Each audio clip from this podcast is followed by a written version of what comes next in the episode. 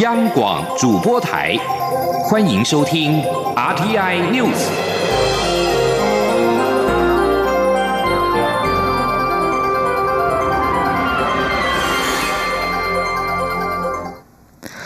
各位好，我是张旭华，欢迎收听这节央广主播台提供给您的 RTI News。美中贸易协商逐渐进入尾声，不过，美国总统川普无预警的在网络发文指出，由于中方试图重新协商，因此从十号起将对两千亿美元中国商品调高课税税率到百分之二十五。华尔街日报五号引述了解内情的消息人士说，川普的推文让许多中国官员感到惊讶，中国政府正考虑取消八号开始在美国的贸易谈判。而就在全球媒体大幅报道并揣测。背后原因之际，中国官方却是一片静默，而官方媒体也是只字未提。中国外交部发言人耿爽今天则是在例行记者会上表示，中国代表团正准备前往美国进行贸易谈判。不过，耿爽并没有说明中国代表团何时前往华府，以及中国代表团是否仍然是由过去十轮美中高层谈判的中方首席代表中国副总理刘鹤继续领军。对于美国总统川普无预警的宣布，十号起将提高对两千亿美元中国商品课税税率到百分之二十五，我经济部次长王美花今天指出，美方此举可能是希望加速完成和中国的贸易协商，不过厂商都应该做好心理准准备，贸易战恐怕不会因为协商完成而有美好的结局。中经院学者则是指出，政府除了引导台商回流之外，也应该加强相关配套。协助无法回流的台商前进东南亚，甚至是引导台商热钱回台，带动经济发展，创造就业。记者谢嘉欣报道。美中贸易协商逐渐进入尾声，不过美国总统川普无预警在网络发文指出，由于中方试图重新协商，因此自十号起将对两千亿美元中国商品调高课税税率至百分之二十五。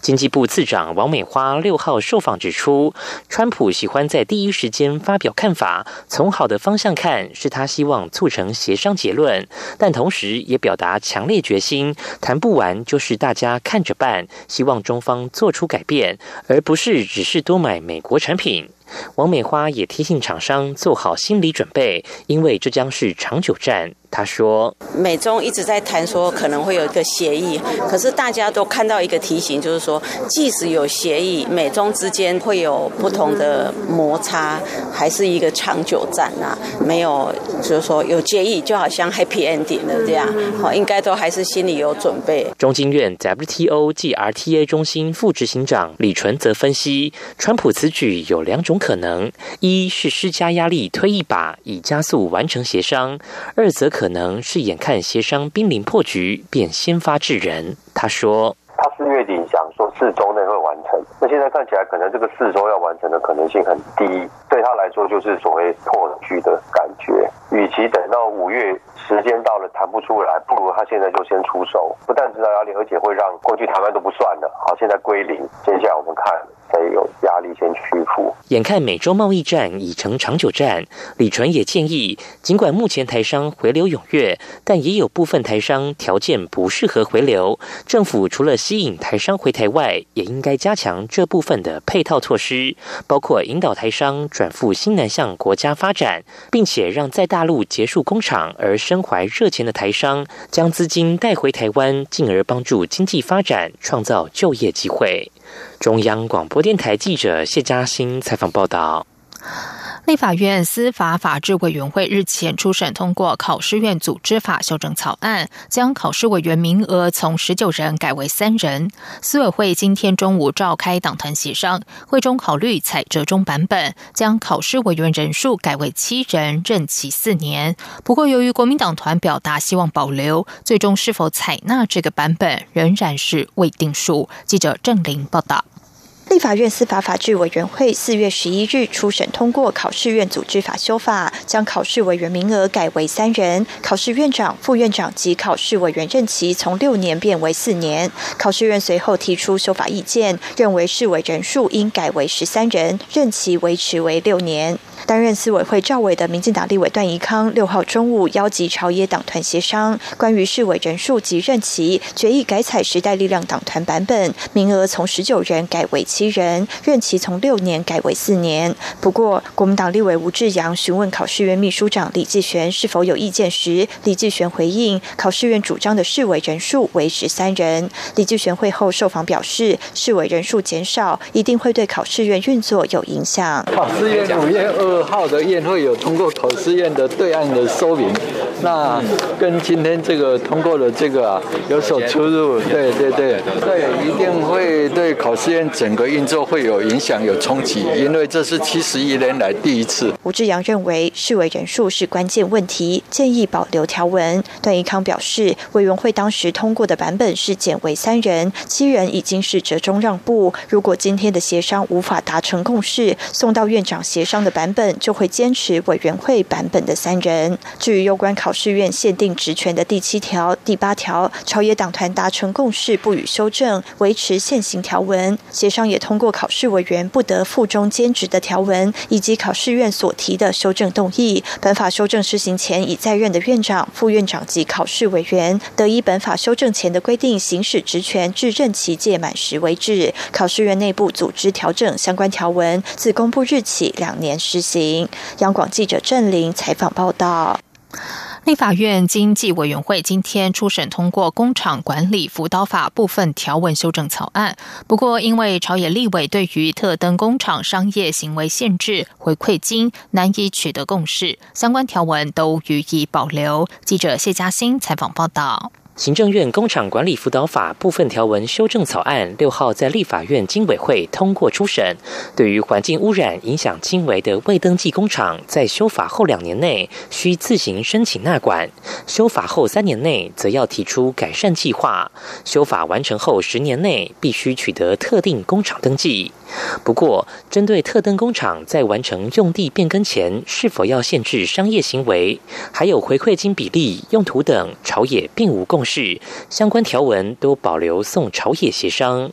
经济部次长王美花表示，在商业行为方面，在完成土地变更前若未做限制，恐难以达到修法的初衷。他说：“你如果这个部分就是说鼓励大家还是希望走到最后一步的话，你在这里就放宽，你确实就会比较容易脱钩，因为你你这个时候就可以买卖，然后你又没有强制他去变成土地的合法，对不对？那你这样的话，其实达不到这个目的。至于回馈金的比例，有立委认为农委会先前喊出公告地价限值百分之五十太高，提议百分之五即可。不过也有立委认为百分之五是比照其他工业区厂商规格，恐引起守法厂商的反弹。还有立委建议可以依照产业别来定定比例。王美花会后说明，此事还在和农委会研商，农委会也表态要检讨。但若依照产业别来定比例，经济部也陷入两难，需考量到公平性。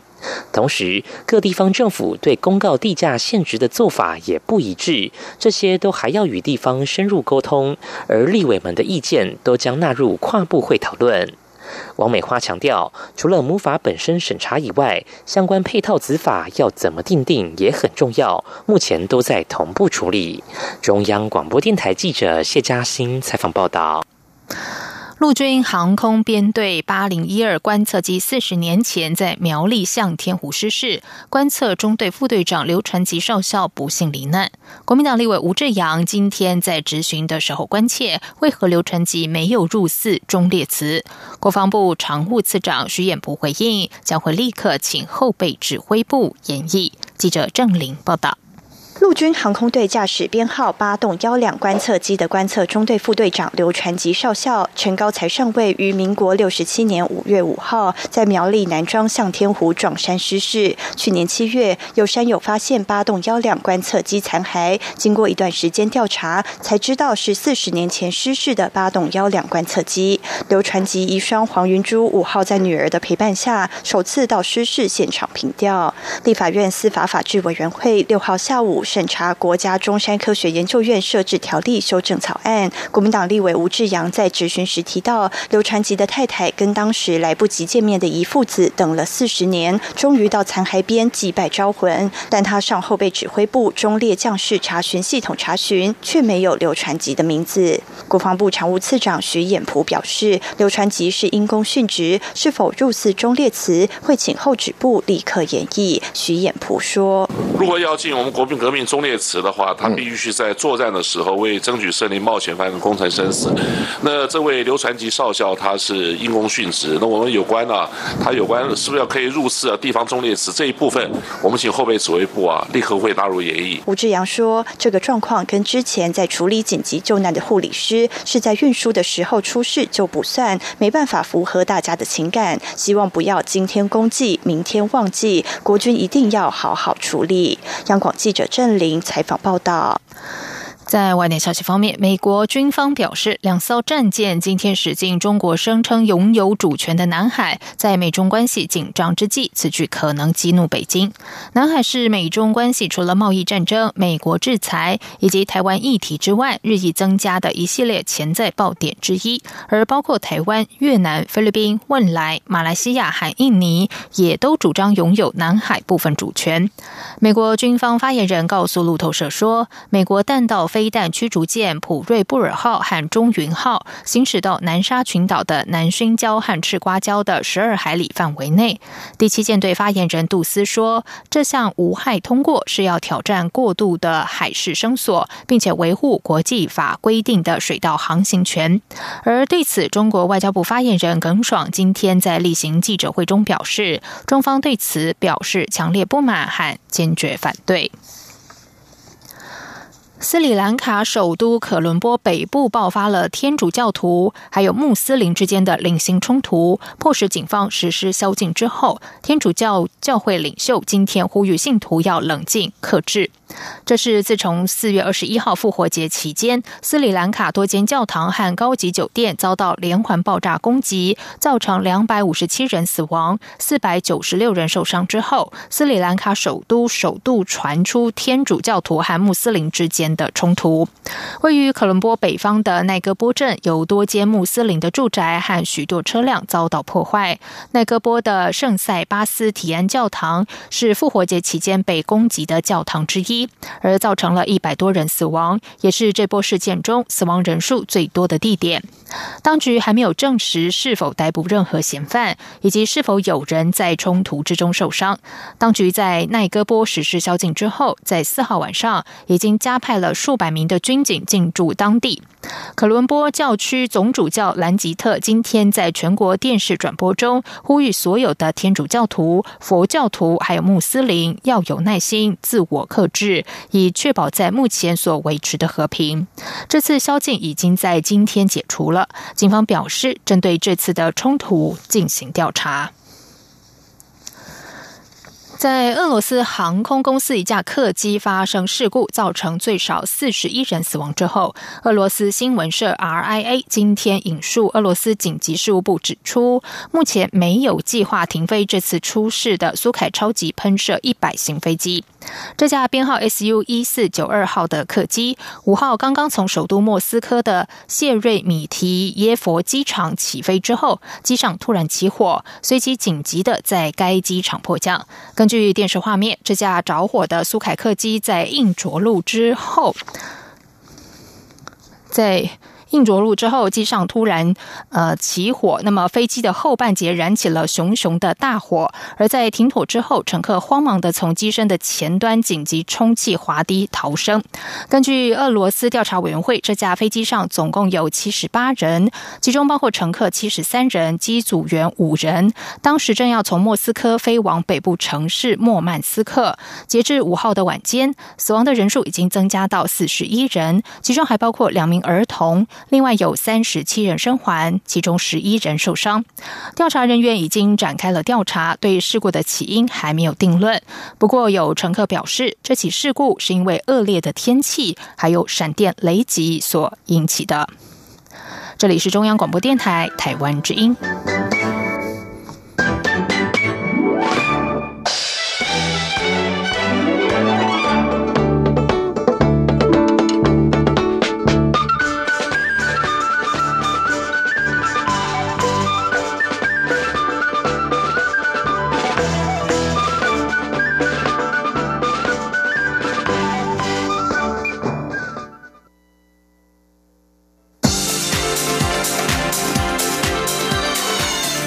是中央广播电台台湾之音，欢迎继续收听新闻。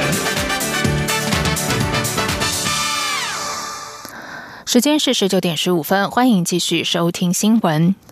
高雄市长韩国瑜抛出了重启自由经济示范区的构想。蔡英文总统今天中午在脸书发文表示，政府最核心的策略就是让台商将生产基地从中国移回台湾，用台湾货而不是中国货出口，才不会受到高关税的影响。总统表示，不能让台湾货和中国货分不清楚，就是我们反对自金区的原因。我们坚决反对自金区，是因为这不但影响台湾品牌的信用，也将台湾置于美国报复的风险。对此，大力提倡设置自金区的高雄市长韩国瑜表示，这是管理问题。新北市前市长朱立伦也认为，自金区早就该做。外界担忧转口贴标签的问题，其实都有配套规范。记者刘品希报道。高雄市长韩国瑜抛出重启自由经济示范区的构想，近日引发高度讨论。蔡英文总统六号在脸书发文表态坚决反对，认为会混淆台湾货与中国货，也将台湾置于美国报复关税的风险。对此，韩国瑜六号受访时表示，蔡总统担忧的其实是管理的问题。自金区是希望能够让高雄经济脱胎换骨。他再三呼吁，如果中央愿意推行自金区，区希望能够以高雄为首选。他说：“其实这是管理的问题。我们希望做一个自由经济贸易区，就是希望关税整个下降，竞争力提高嘛，所以才要松绑各种法令规章。你从任何角度都会有不同的解释跟说明嘛。”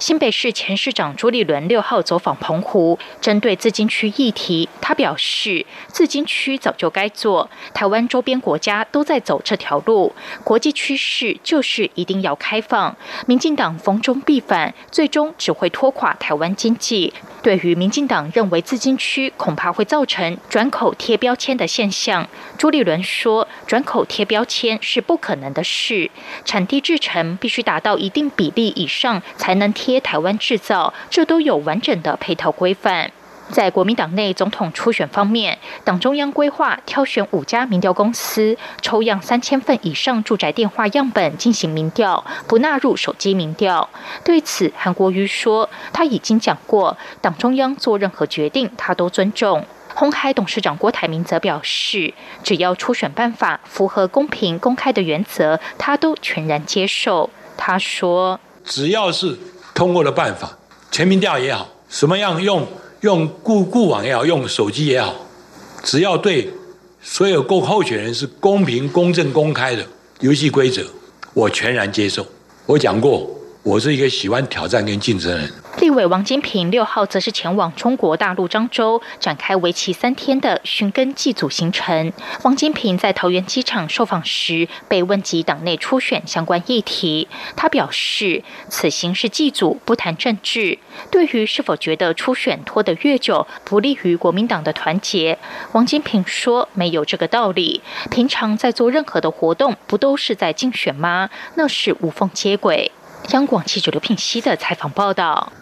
红海董事长郭台铭在北。美国表示，台湾是中国不可分割的一部分，属于中华民族。对此，陆委会主委陈明通今天表示，中华民国是主权独立的国家，台湾从来不是中华人民共和国的一部分。他请郭台铭不要在国际社会传达错误讯息。陈明通也指出，郭台铭表态参选总统，关于他在中国的事业投资，就必须接受全民检视。对此，郭台铭今天表示，这是特定媒体断章取义。他所指的中国是宪法规定的中华民国，台湾当然是中华民国的一部分。中华民国从来就不是中华人民共和国的一部分，请陈明通不要配合假新闻传播错误讯息。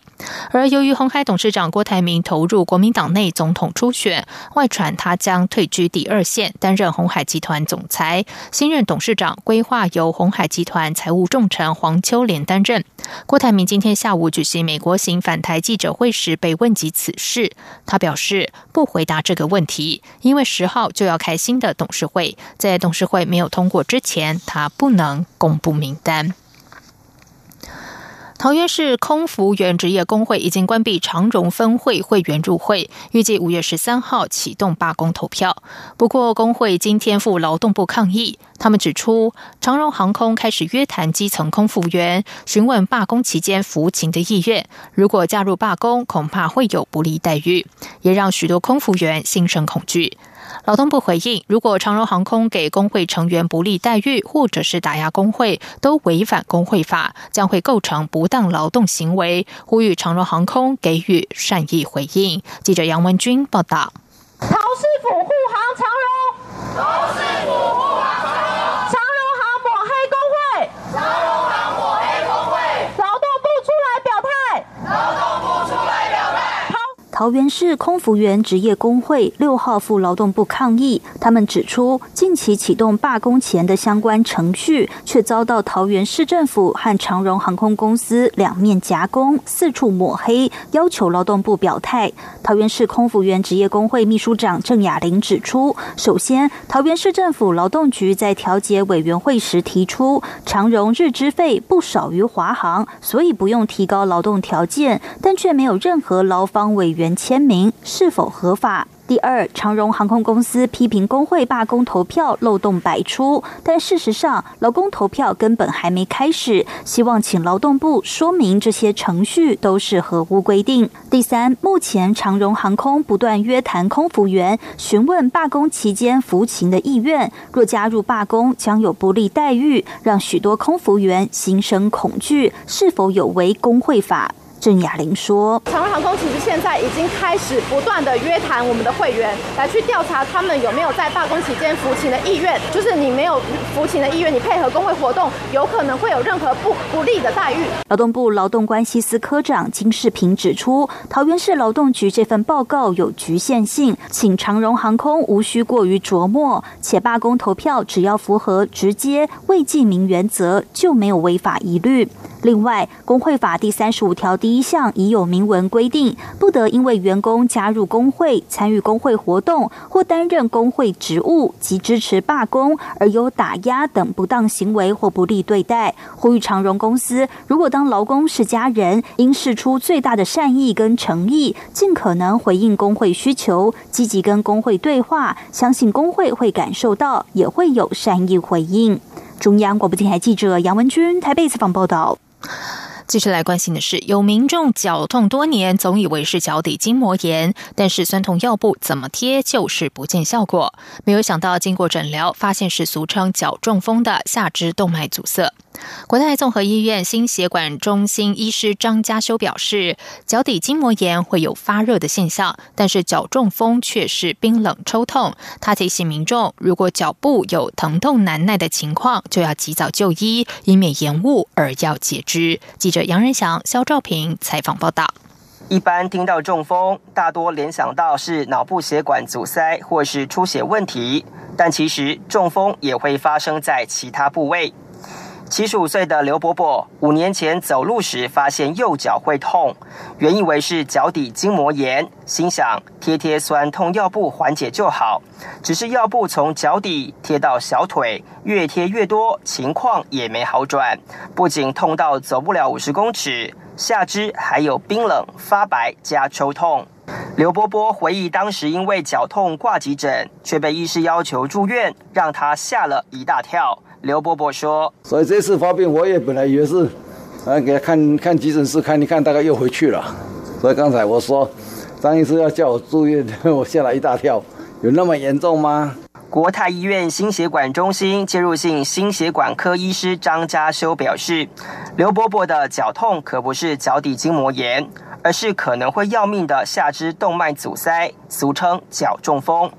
由于刘伯伯情况较为严重，因此。他使用微导管震波方式，让结构物变得松散，再配合血栓溶解剂治疗。张家修表示，脚中风最简单的辨别方式就是脚底是发冷还是发热。张家修说：“最简单的区别方式呢，是足底筋膜炎呢会在足底的地方会有发热发烫这样子一个情形。但我们下肢动脉的阻塞呢，因为血管部分塞住，所以说通常摸起来会比较冰冷。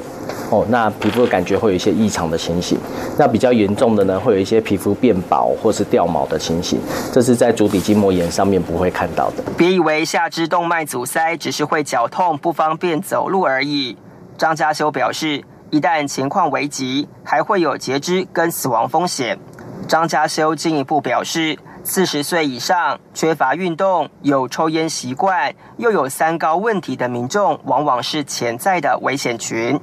医师提醒，如果民众有脚底筋膜炎的类似情况，且使用酸痛贴布也没有改善，就应该及早就医，同时也要控制三高，降低心血管疾病发生的几率。中央广播电台记者杨仁祥、肖兆平采访报道。接下来就进行今天的前进新南向。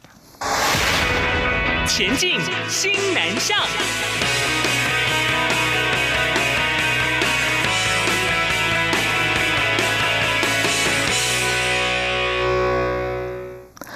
为了提升全球台湾研究的学术影响力，以及增进台湾议题的国际能见度，教育部多年来和世界一流大学合作设置台湾研究讲座。教育部表示，今年将会首度和马来西亚的马来亚大学合作，透过教学、交流、研究等三大面向，让校内师生探索台湾文学以及马华文学的异同。记者陈国维报道。教育部和世界一流大学共同设置台湾研究讲座，主题涵盖历史、文学、语言、政治、经济、艺术等领域，期盼透过开设台湾研究课程、学者互访、研究生奖学金、研讨会等方式，培育当地的台湾研究专家。教育部国际级两岸教育司副参事陈宝林表示，教育部近几年与几个西南向国家的大学合作相关计划，今年还将首度与马来西亚的马来亚大学合作，从八月起展开。为期一年的台湾研究讲座计划，陈宝林说，马来亚大学中文系将借由台湾研究讲座，与台湾大学台湾文学研究所以及当地的马华文学协会进行交流。目前规划聘请台湾的学者或作家到系上开课，以及到每年举办的全国文学创作课程担任讲座。他这个课程呢，是不只是给青年学生，他是年龄层呢有十五到八十岁的马来西亚的文学创作者所开设的。这个课程，那每一届的学员大概都超过有一百位，会邀请我们台湾的作家或者是学者到马大的中文系的这个课程，好叫做马来西亚的这个马华文学的创作课程来做这个讲座。马来亚大学到时候也将举办相关工作坊，并建制台湾研究讲座计划网站，呈现互动成果。教育部表示，当地青年学子将能透过与两国文学创作者及学者的交流对话。探索双边文学风格的独特性，同时期盼能增进马国民众阅读台湾文学作品的机会，进而提升新南向国家台湾研究的风气。中央广播电台记者陈国伟台北采访报道。看好泰国的商机，台湾科技大学和新创团队前进泰国参加创新科研年会。新创团队研发的电动车无线充电可以应用在泰国的嘟嘟车上，而智慧空调系统则是适合泰国的湿热气候需求。台科大日前带领了五组新创团队参加泰国国家科学院举办的创新科研年会 （NAC 二零一九），除了展示产品技术和研发成果，还安排新创企业当地投资人简报，争取商机，协助布局新南向市场。台科大校长廖庆荣表示，近年来泰国创业圈发展蓬勃，再加上东协市场活络，是许多新创企业积极拓展的海外市场。今年台科大创新育成中心挑选了五家优秀团队前往泰国，让台湾的创新研发能力被国际看见。其中，一群绿能科技和台科大电。电力电子实验室合作，将台科大无线电能传输技术应用在产业当中，开发了电动车无线充电、车用电源转换等系统，采用磁共振技术进行无线充电，不需要透过实体导电提供电力，更不用担心防水防尘的问题，提升充电的便利性和安全性。而安可宇则是针对中央空调提供节电服务，透过小型控制器、感测器和云端运算自动。用感测环境湿度，用智能的方式自动控制中央空调，可以达到百分之十以上的节能效果。这里是中央广播电台台湾之音。